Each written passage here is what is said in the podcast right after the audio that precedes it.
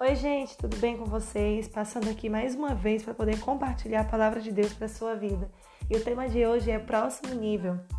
Você já parou para perguntar qual é o propósito da sua vida? A nossa vida com Deus passamos por jornadas, processos e para cada um deles vivemos um nível. No jogo também se faz assim. Existem vários níveis, várias fases a fim de se alcançar o prêmio. Para tudo na vida precisa-se haver um primeiro passo. Não se atropela etapas precisa viver um nível de cada vez. Da mesma forma, é a nossa vida com Deus. A cada instante vivemos algo diferente. Jesus, quando veio ao mundo, veio com o propósito de trazer o ensino da cultura do céu. Ele viveu e respeitou cada fase da nossa vida, aprendendo as Escrituras, se batizando, pregando a mensagem do reino de Deus e fazendo a implantação desse reino. E você, já parou para se perguntar qual é o seu propósito? Qual o sentido da sua existência? O que a ciência explica ao seu respeito ou o que a Bíblia diz ao seu respeito?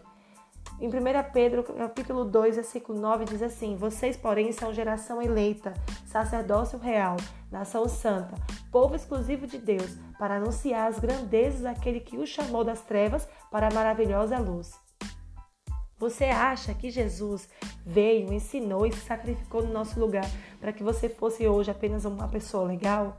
Ele veio para que você desse continuidade a essa missão. E para que você realizasse cada desafio, você precisa também se fortalecer em Deus. Como você se fortalece em Deus? Minha dica para você é: ore, leia, jejue, busque mais de Deus, saindo do nível apenas de crente para um nível de discípulo de Jesus. E esse fortalecimento vai nos ajudar em quê? A vencer os desafios dessa missão. Você é um agente de transformação. Saia do nível da insegurança para o nível do poder. O verdadeiro discípulo é aquele que não tem vergonha do evangelho e que se dispõe a abandonar o medo do que as pessoas vão falar para estabelecer o reino de Deus aqui na terra. Não é tarefa fácil, porque a visão do rei é espiritual e não carnal.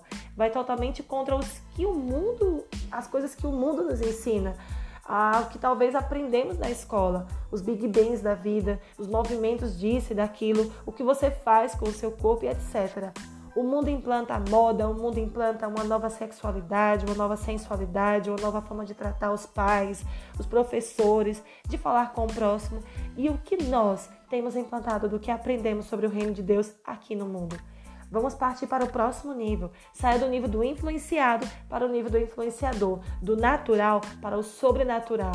Não é sobre você se expor nas redes sociais, mas é sobre você expor a pessoa de Jesus. Espero que você tenha recebido de Deus através dessa palavra e que Jesus te abençoe.